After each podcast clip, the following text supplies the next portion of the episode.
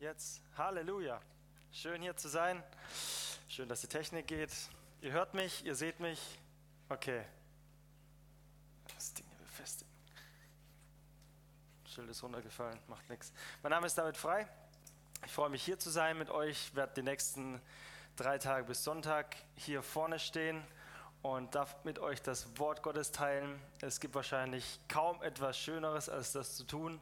Wer das schon mal gemacht hat, weiß, wovon ich spreche. Es ist eine Ehre, zu euch zu sprechen.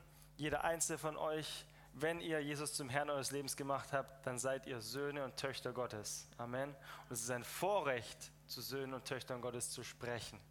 Lass uns alle mal kurz aufstehen. Auch die, die sich gerade hingesetzt haben. Vater, wir danken dir dass wir hier sind.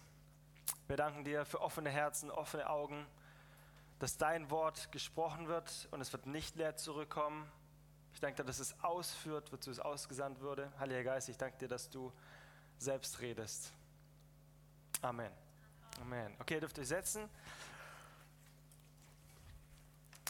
Wer von euch hat das Seminar hier, der neue Mensch, schon mal gehört? Darf ich mal kurz um Handzeichen bitten. Okay, noch nicht ganz so viele. Warum seid ihr denn überhaupt hier? Wie, wie seid ihr drauf gekommen, hier zu sein?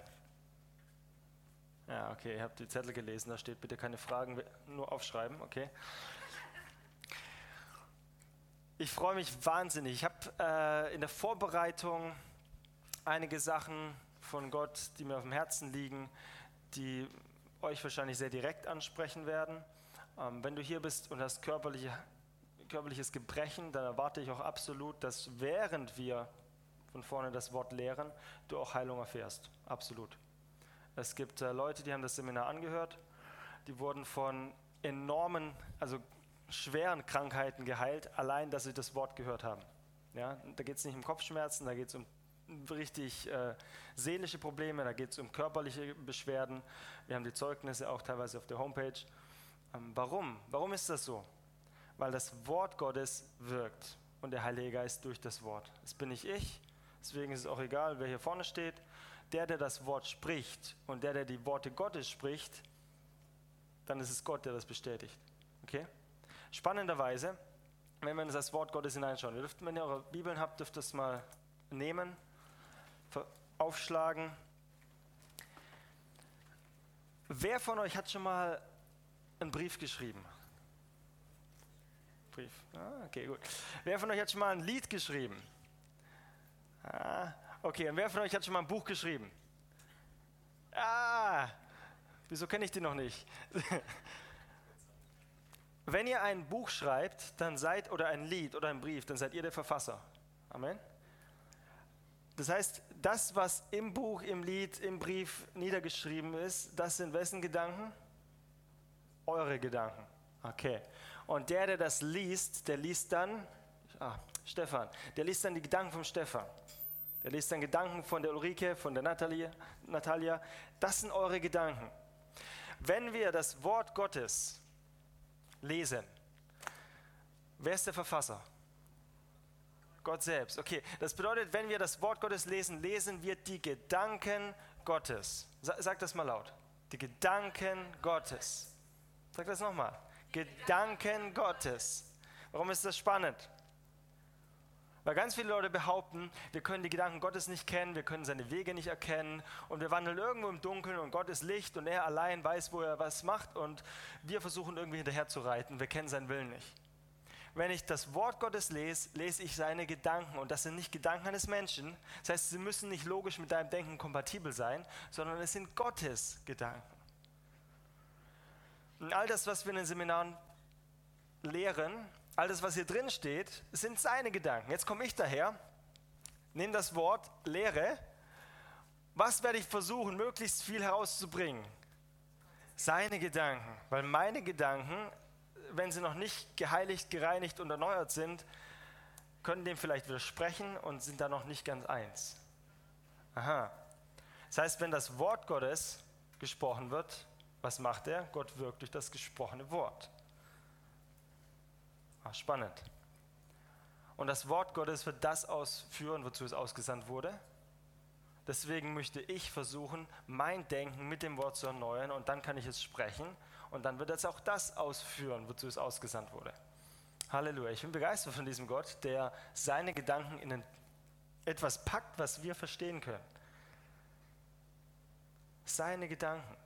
Deswegen, wenn, wer, wer, wer, wer hat ein Handbuch von euch? Okay. Wir sind im Handbuch viel unterwegs. Wenn du keins hast, ist es kein Problem, denn die allermeisten Dinge, die im Handbuch stehen, stehen auch im Wort Gottes, in der Bibel. Okay, das ist das eigentliche Handbuch. Und darum geht's. Ich möchte euch ermutigen, und lass uns über ein paar Sachen mal kurz nachdenken.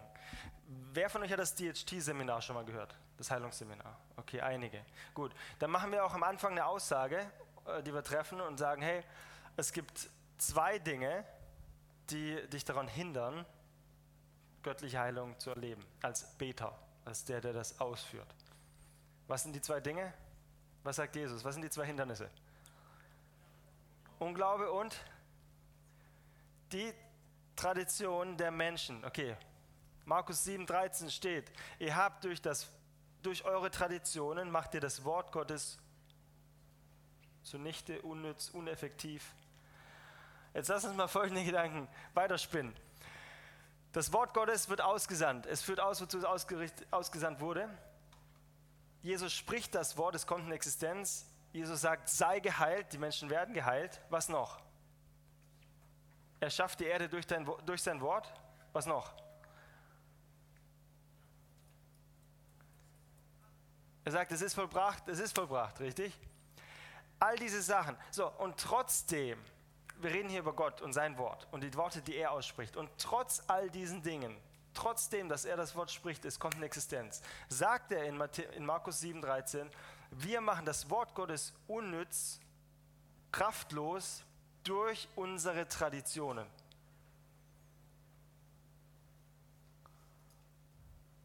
Was sagt uns das? Lass uns die Tradition rausschmeißen. Lass uns die Religion rausschmeißen. Was wir hier machen wollen, ist ein bisschen anders als ein normales Seminar. Ich, ich habe ein paar Sachen zusammengeschrieben. Wir werden im Laufe der nächsten paar Tage äh, Teams bilden unter anderem. Wir werden gemeinsam Bibel lesen und in den Teams versuchen, bestimmte Fragen zu beantworten. Was wir nicht machen wollen, ist ein ausschließliches von vorne Lehren. Okay? Wir wollen versuchen, ein bisschen mehr Interaktion reinzubringen. Das heißt jetzt nicht, dass jeder hier reinrufen kann, wie ihm beliebt, ähm, sondern das kommt dann zu gegebener Zeit. Aber es ist wichtig, dass wir selber zum Nachdenken kommen. Deswegen, wenn ihr Fragen habt, schreibt die auf. Wenn ihr sie nur in eurem Kopf behaltet, dann sind sie noch nicht auf dem Blatt Papier und dann werdet ihr immer über diese Fragen nachdenken und das wird euch blockieren, andere Dinge aufzunehmen. Das heißt, schreibt die Fragen auf, legt sie zur Seite, tut sie da vorne in das Körbchen und dann ähm, können wir das einbauen. Das ist wichtig. Ja. Wir haben ein Okay. Wir haben ein Denkseminar bei uns auf der Homepage, das hat Curry Blake selbst gemacht, als er in Deutschland war. Da wird es auch ein bisschen erklärt, warum bestimmte Gedanken blockieren, wie ich das Denken erneuern kann und so weiter. Wir werden ein bisschen darauf eingehen im Laufe der nächsten Tage. Darum geht es jetzt aber nicht. Ich will es nur erwähnen ähm, und will jetzt kurz einen Ausblick machen, wo das hingehen soll, die nächsten paar Tage.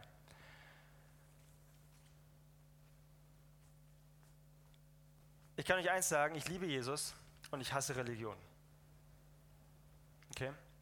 Wenn wir in die Bibel reinschauen, dann sehen wir, dass das Wort Religion nicht unbedingt was Negatives sein muss.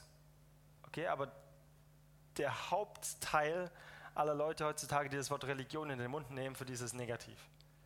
Und das ist auch okay. Ähm, wir brauchen ja irgendein Wort, wo das Negative beschreibt. Und deswegen möchte ich es nur kurz erklären. Wenn ich das Wort Religion in den Mund nehme, ist es für mich auch eher negativ. Okay? Nur, dass wir das klären. Wenn ich jetzt zum Beispiel das Wort Geistestaufe in den Raum schmeißen würde, würde jeder irgendwas anderes denken. Wenn, du nicht alle, wenn wir nicht alle aus einer bestimmten Lehrrichtung kommen, würde jeder was anderes denken. Deswegen möchten wir diese Begriffe erklären. Wenn ich Religion sage, meine ich negativ. Okay? Nicht göttlich. Ich war selbst jahrelang in Religion und Religiosität verstrickt. Und ähm, ich möchte dazu kurz mein Zeugnis erzählen. Wir üben das in einer Minute. Ich werde ein bisschen länger machen, dass wir ein paar Hintergründe verstehen. Ähm, ich bin in Afrika aufgewachsen, in Sambia, 15 Jahre lang und habe dort, meine Eltern waren Missionare und habe dort so ziemlich eine richtig starke Kindheit erlebt. Wir waren draußen, es war immer Sonne, ähm, es war schön, wir hatten Hunde und Katzen zum Spielen, wir hatten Freunde, wir haben den ganzen Tag Fußball gespielt, Halleluja. Äh, mein Vater war Missionar.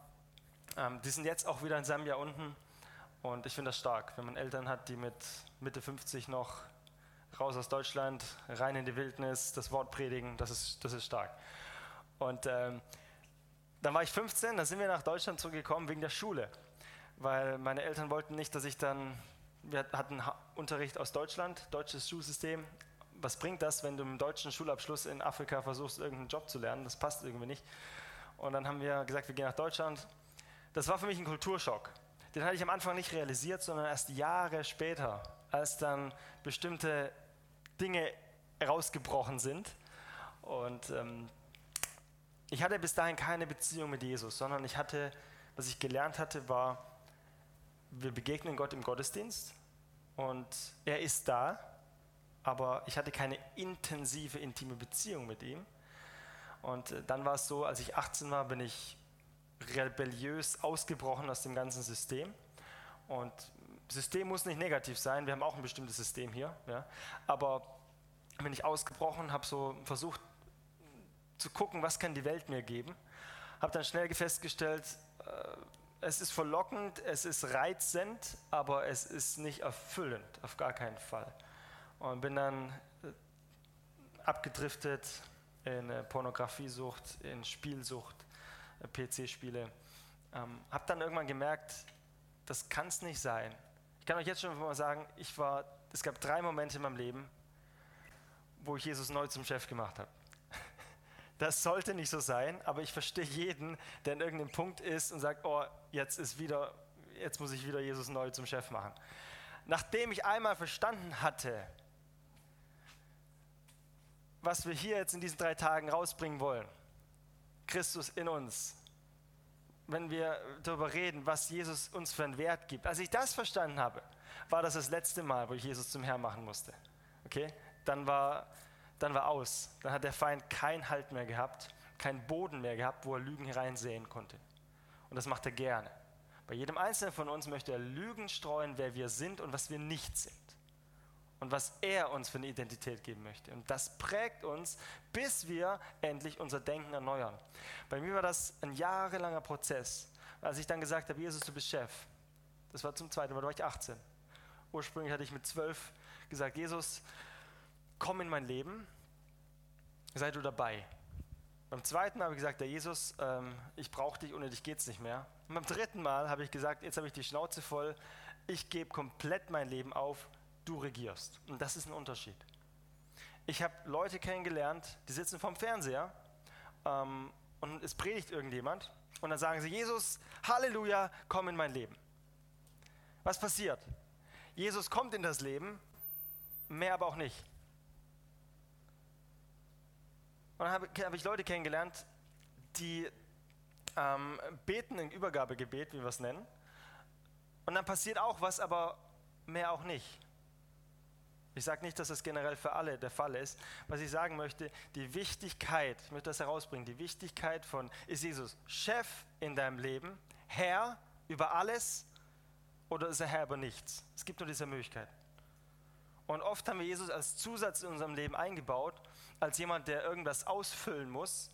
Und wir sind nicht klar in dieser Bekenntnis. Ich kann euch sagen, wenn wir die Kirchengeschichte hineinschauen, gibt es Leute wie John Wesley, da gibt es Leute wie Charles Finney, als die Menschen aufgerufen haben, gib Jesus dein Leben komplett, dann war das eine Heiligkeitspredigt und die Leute, die gesagt haben, ja, lagen an der Bühne und haben stundenlang, es gibt sogar Berichte von über einem Tag, wo die geheult haben, vor Gott auf den Knien lagen und, so lange geweint haben, bis, so sagen sie es, alles Unheilige draußen war und komplett der Heilige Geist take over ähm, übernommen hat. Das möchte ich wieder sehen. Deswegen bin ich ein Verfechter von, wenn jemand sein Leben Jesus gibt, dann macht klar, dass er es nicht nur übergibt, sondern dass Jesus Chef ist, dass er die Kosten überschlägt, so wie der Jüngling, der dann betrübt wegging von Jesus, weil er hatte die Kosten überschlagen und er hatte gemerkt, oh, äh, ich will doch nicht so richtig und dann ist er weggegangen. Lob und Dank, der hat die Kosten überschlagen und hat gemerkt, geht nicht. Super. Lieber so jemand wie fünf Leute, die sagen, ja, ich will und nach einem halben Jahr siehst du sie nicht mehr. Deswegen bin ich ein Verfechter von Jüngerschaftsprozessen, die anlaufen, wo eine Person sagt Ja zu Jesus, Nein zur Sünde, Nein zur Welt. Ja, ich hüpfe jetzt ins Wasser, ich lasse mich taufen vor der sichtbaren und unsichtbaren Welt. Ja, ich empfange die Fülle des Heiligen Geistes. Und ja, dann fängt das an. Dann lerne ich und dann bin ich ein Christusrepräsentant. Nicht ein Ja, ich bekenne Jesus in meinem Leben Typ. Okay? ein Christus-Repräsentant, wo es Fleisch wird und Bein, Gebein und dann sagen wir, ich bin Teil von dir, Jesus, weil es hat mein Leben eingenommen, es hat meine Seele neu geprägt, mein ganzes Denken gehört jetzt dir. Es sind nicht mehr zwei Leute, die hier stehen, es ist eins, sein mit Christus. Und wenn das der Fall ist, dann sehen wir Erweckung.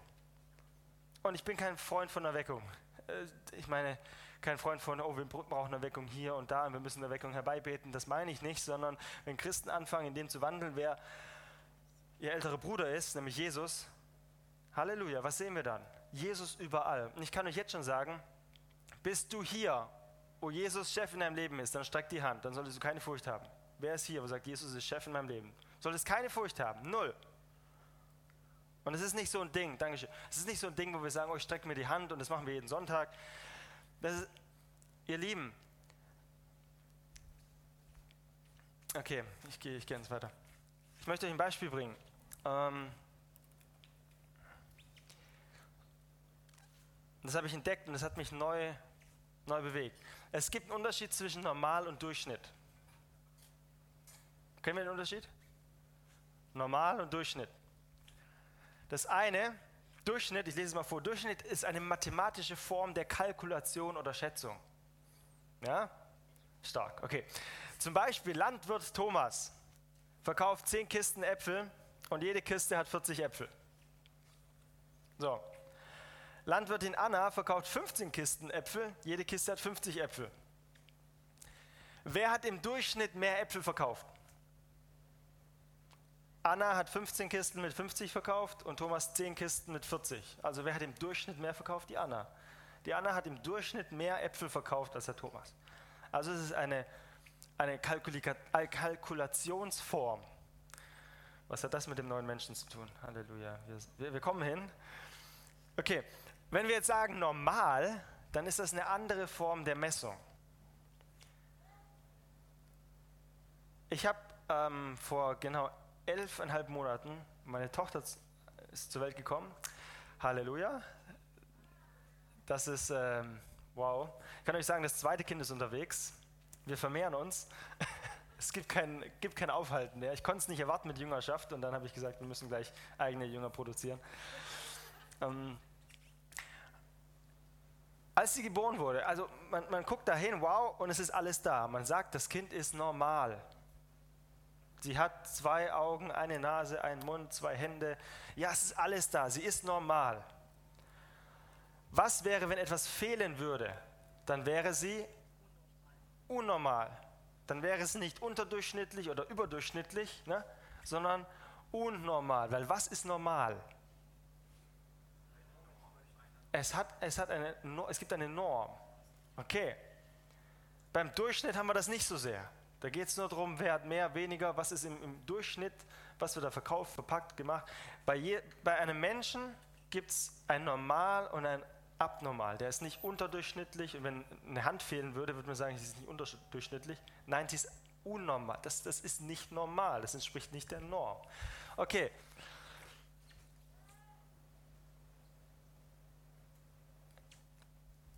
Für uns als Gläubige, für uns als Christen gibt es nur eine Norm. Jesus Christus. Amen. Ich möchte euch jetzt mal ein paar Fragen vorlesen und hört mal in euch rein. Ihr müsst nichts aufschreiben. Macht mal kurz die Augen zu. Konzentriert euch einfach und entscheidet. Und, und wenn ich die Fragen vorstelle, vorlese, dann entscheidet sofort und beantwortet diese Frage. Okay? So, bist du jetzt gerade zornig? Hast du jeden Tag lustvolle Gedanken? Du musst nicht laut sein, nur, nur. Liest du deine Bibel oft genug? Wie geistlich ist dein Gebetsleben? Okay, das waren die Fragen. So, deine Antworten sind hier nicht entscheidend. Wie sind diese Fragen bei dir angekommen? Wie hast du geantwortet? Ich, ich bin diese Fragen durchgegangen und mein Gebetsleben ist, ist gut. Bin ich zornig? Nein. Ja, ich bin gut genug. Okay. Im Vergleich zu wem? Im Vergleich zu was?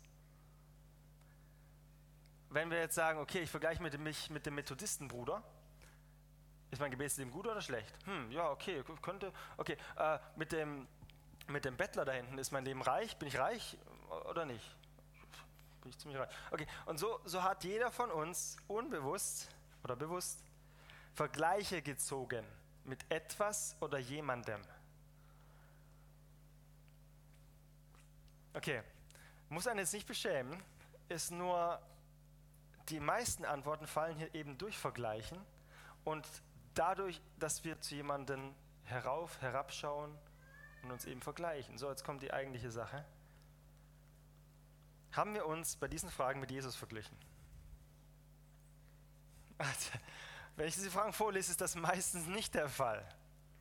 Das zeigt uns zwei Dinge auf. Jesus ist in unserem Leben vielleicht noch nicht die Norm. Und er sollte die Norm sein, denn das, die einzige Norm, die wir haben sollten, ist eben Jesus Christus. Oh, mein Gebetsleben sieht im Vergleich zu Jesus Christus nicht so toll aus. Bin ich zornig? Oh, nee, aber im Vergleich zu ihm wahrscheinlich schon. Und so weiter. Okay, das soll dich jetzt nicht fertig machen, das soll mich nicht fertig machen. Das soll nur eine Sache herausbringen. Was ist die Norm im Christentum? Wenn wir von Christentum reden, okay, das, da meine ich jetzt nicht das Religiöse, sondern ich meine jetzt das, was Gott installieren möchte in diese Welt. Was ist das Normale bei uns als Gläubigen, die an Jesus Christus glauben? Jesus oder etwas anderes, was wir uns aufbauen? Es muss Jesus sein, es darf niemand anders sein. Das ist der Punkt zu normalem Christentum.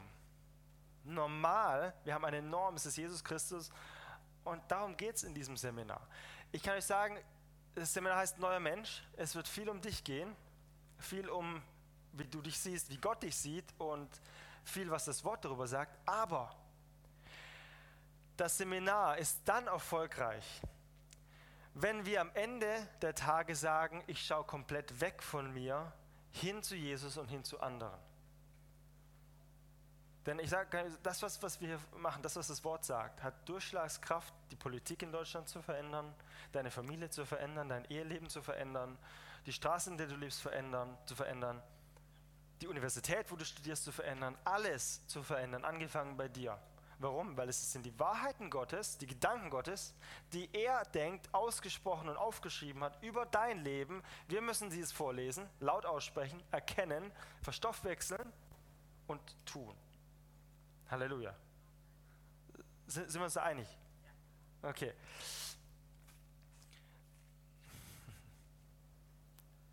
Okay, Halleluja. Ich möchte nur kurz vorlesen, was ich denke, was Gott noch möchte für uns als Einleitung. Wir haben noch gar nicht richtig angefangen. Ähm,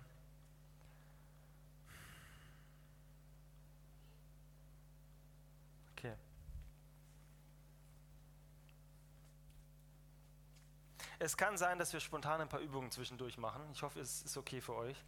Ich kann euch äh, nur mutigen, da teilzunehmen. Wir werden das nicht verpflichtend machen. Das heißt, ihr müsst da nicht, aber ich kann euch nur ermutigen.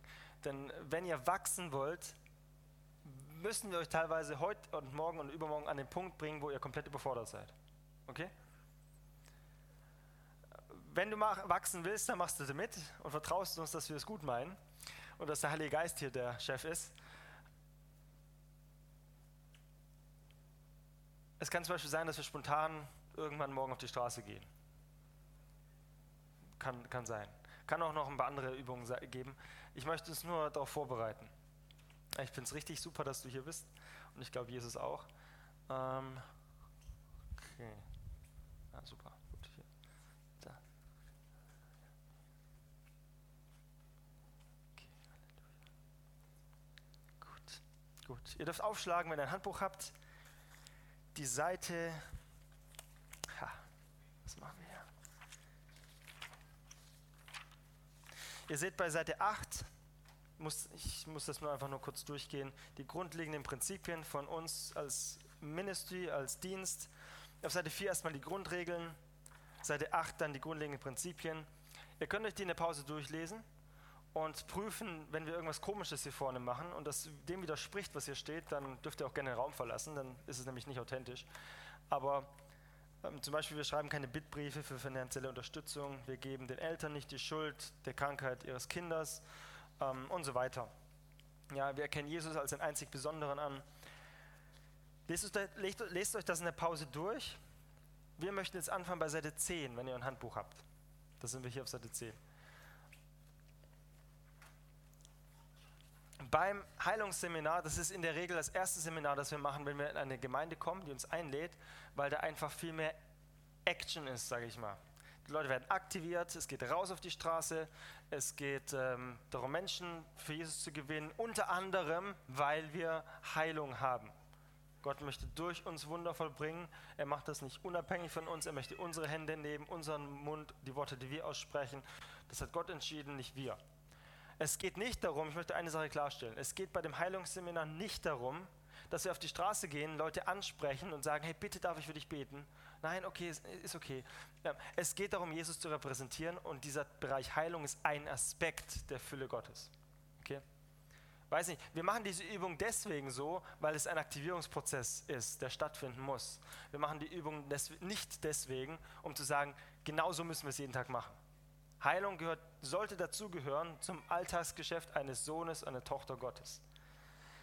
Wenn du jetzt hier sitzt und sagst, ja, habe ich noch nie erlebt oder äh, bin ich noch nicht so weit, ja, gut, okay. Deswegen bist du trotzdem ein Sohn und Tochter Gottes. Wenn die Dinge, die wir noch nicht erleben, uns unseren Wert definieren, müssen wir an uns, äh, daran arbeiten, was wir als Wert empfinden und wie Gott uns sieht. Okay? Wenn ich rausgehe auf die Straße, ich bete für jemanden und der wird geheilt und ich dann aufgepumpt bin und oh, jetzt bin ich geliebt vom Vater, stimmt was nicht. Genauso wenig, wenn du Hände auflegst, der wird nicht geheilt und du sagst, oh, was Gott jetzt wieder über mich denkt. Und diese Dinge, das möchte ich nur voraussagen, jetzt schon mal am Anfang, diese Dinge dürfen niemals unseren Wert definieren und werden auch nicht definieren, wie Gott uns sieht. Es definiert nur uns, weil wir denken, so sieht Gott uns. Und das ist unsere Sichtweise und die ist sehr entscheidend. Deswegen werden wir an dieser Schraube ein bisschen drehen die nächsten Tage. Und das muss nicht ich machen, das macht das Wort Gottes. Das werden wir in den Übungen wunderbar herausfinden. Aber bei diesem Seminar gibt es eben die zwei Dinge. Das Wort, das, äh, die wir erwähnen, das ist einmal Unglaube, der ein Hindernis sein kann für eine Heilung, und die Tradition der Menschen. Bei diesem neuen Mensch-Seminar gibt es auch zwei Dinge, die ich jetzt erwähnen möchte, die hindern können, dass wir in der Fülle Gottes laufen. Erstens, wir wissen nicht, wer wir sind. Und zweitens, wir haben keine Ahnung, was der neue Bund, was der neue Bund ist und warum wir in diesen neuen Bund gehen sollten. Das sind zwei entscheidende Punkte, die wir auch in diesem Seminar selbstverständlich erarbeiten werden. Wir müssen wissen, wer wir sind und wir müssen erkennen, warum Jesus einen neuen Bund schafft für eine neue Schöpfung und was die Vorteile dieses neuen, dieses neuen Bundes sind. Ja? Ähm, ich ich mache einfach mal hier spontan was. Ja. Ich, es gibt ein Bild bei mir auf dem ähm, Laptop. Ich sammle Sprüche und Bilder und da gibt es ein Bild. Da sehen wir hier einen Stuhl und da ist ein, also ein Riesenpferd ist an diesen Stuhl gekettet. Um, ähm, und dann steht ein Spruch drunter. Manchmal ist alles, was dich zurückhält, nur ein Gedankengebäude. Weil wir wissen auch, das Pferd, das da an den Stuhl angebunden ist, ähm, der Stuhl hat nicht wirklich eine Chance. Das Pferd würde davonrennen und würde nicht mal merken, dass da ein Stuhl dranhängt. Aber das Gedankengebäude für das Pferd ist eben, meine Kette geht dahin, also kann ich nichts machen. Ihr Lieben, wie oft geht uns das genauso im alltäglichen Leben, weil wir irgendwas sehen, was wir vielleicht nicht sehen sollten, weil wir was fühlen, weil wir was hören, weil wir was riechen. Spannenderweise meistens Dinge, die über die fünf Sinne reinkommen. Zählen wir es mal kurz auf sehen, hören, schmecken, tasten, riechen. Ah. Fast immer, jetzt muss ich ein bisschen mehr ausholen, oft ist es so, dass durch diese fünf Sinne Lügen des Feindes reinkommen. Wenn er das da nicht schafft, dann kommt er mit gedanklichen Angriffen. Endet immer daran, dass wir uns irgendwo angekettet fühlen und eigentlich weg wollen und auch weg könnten, aber wir können nicht, weil wir glauben, der Stuhl, der da jetzt steht, hält uns auf. Ein Beispiel noch. Ich habe hier ein Handy mit einem Bild meiner wunderschönen Frau drauf, die heute nicht hier sein kann. Dieses Handy ist, also ich würde mal sagen, technologisch eine Waffe. Vor zehn Jahren bin ich noch mit so einem, oh, wie heißt es, Nokia 6510 rumgerannt. Nee, vor 13 Jahren. Genau, Nokia 6510 rumgerannt. Und ähm, das war halb so groß und konnte 0,1 Prozent so viel wie das hier. Es konnte nicht mal, ich glaube, es konnte nicht mal ein Bild machen, ich weiß nicht mehr. Ähm, faszinierend. Das Einzige, was ich da dran geliebt habe, war, wir konnten Snake spielen. Kennt ihr das? Dieses Schlangenspiel, wo man dann, wunderbar. Okay, äh, wenn ihr mich aber damals gefragt hättet, schöpfst du das Potenzial dieses Nokia 6510 aus, hätte ich gesagt, pff, äh, weiß nicht, glaube nicht. Weil das konnte auch schon viel mehr, als ich mir jemals vorstellen konnte. Im Vergleich zu diesem Handy hier, wo ich einen Bruchteil erkannt habe, was das alles machen kann. Vor allem, wenn die ganzen Apps drauf sind und in was, was man alles machen kann. Faszinierend. Jetzt gibt es zwei Möglichkeiten. Ich könnte, um das Potenzial zu erkennen, ein Handbuch lesen und äh, würde ziemlich lange Zeit damit verbringen. Aber danach wüsste ich, was es alles kann. Oder ich könnte ein Seminar besuchen, wo erklärt wird, wie man ein iPhone bedient. Halleluja. Habe ich nicht gemacht. Deswegen weiß ich auch nicht, was es alles kann. Und genauso ging es mir in Amerika, als ich mit dem Auto gefahren bin. Das, und es war kalt, stelle das Auto ab. Am nächsten Morgen steige ich wieder in das kalte Auto, stelle es wieder ab, dann wieder das kalte Auto, bis mir einer erklärt hat, du kannst auch von daheim, also über die 30 Meter zwischen Parkplatz und Auto auf den Knopf drücken und der Motor springt an. Und das kannst du immer machen, bevor, eine halbe Stunde bevor du ins Auto gehst und gucken, wie der Klimawandel voranschreitet. Das, das ist ja egal, wir sind in Amerika, aber du könntest das in ein beheiztes Auto steigen so, das konnte es die ganze Zeit und das Handy kann auch alles die ganze Zeit, aber es bringt mir nichts, wenn ich nicht weiß, was es kann und wie ich es erreiche. Und genau deswegen sind wir hier, weil wir endlich erkennen wollen und wissen wollen, wer was kann denn? Was, was ist denn da drin? Wir sind uns einig, das bin nicht ich, das ist meine Biohülle. Aber was steckt denn da drin? Was hat Gott da reingepackt? Und was möchte er mit dem, was er hier reingepackt hat, erreichen? Und ich kann euch eins sagen, er möchte nicht, dass wir sagen, Jesus, oh ja, komm in mein Leben, vor dem Fernseher abchillen und sagen, die Gnade ist auf meinem Leben. Halleluja. Alle zehn Jahre stirbt der Hamster.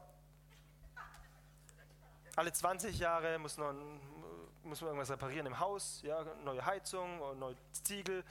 Ähm, alle 25 Jahre kündigen wir endlich mal den Job in der Gemeinde.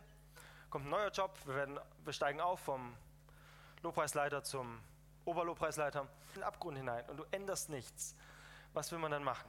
Und der zweite Weg ist, die Leute folgen jahrelang einer Lüge, hören dann die Wahrheit, ringen mit sich selber und ja, endlich, Halleluja. Sie schmeißen hin, was man hinschmeißen muss und gehen mit Jesus voran. Und ich habe mehr Menschen erlebt, leider, die dem ersten Weg folgen, nämlich die, die machen einfach weiter gehen einfach weiter. Und Jesus hat so viel Potenzial in uns reingepackt. Und er möchte, dass wir es ausgraben. Nicht für uns willen, sondern für ihn. Deswegen, ich habe gestern einen Einspruch gelesen, so eine Predigt von John Gilek. Das oberste Gebot, das, das Hauptziel aller Menschheit ist es, für Gott und seine Herrlichkeit zu leben und nicht für die eigene. Und Curry Blake sagt diesen Satz oft. Ich habe habe immer so ein bisschen gerungen, weil es hört sich so hart an, aber es ist die Wahrheit. Die letzte freie Entscheidung, die du getroffen hast, war, als du gesagt hast, Jesus, du bist Chef. Danach ist alles, Halleluja, Jesus, nur für dich. Warum? Weil er dein Wesen ändert, weil er etwas in dich hineinpackt. Deswegen willst du nicht mehr leben wie die Welt, deswegen willst du nicht mehr sündigen, deswegen willst du nicht in den Abgrund. Das, das ist eigentlich da. Deswegen habe ich gesagt, es ist entscheidend, wie wir den Weg mit Jesus anfangen. Nicht nur sagen, ja, Jesus, komm in mein Leben, sondern Jesus, du bist Chef. Ich kann dir jetzt sagen, wenn du das hörst und noch nie gesagt hast, Jesus, du bist Chef, mach das jetzt. Du musst nicht laut schreien. Du kannst das auch jetzt machen, wenn du zuhörst. Die Auswirkungen werden wir trotzdem in den nächsten drei Tagen sehen. Das kann ich dir versichern. Und es gibt so viel zu entdecken. Halleluja. So, ihr Lieben, wir haben Pause. Ja, wir haben Pause. Ähm, machen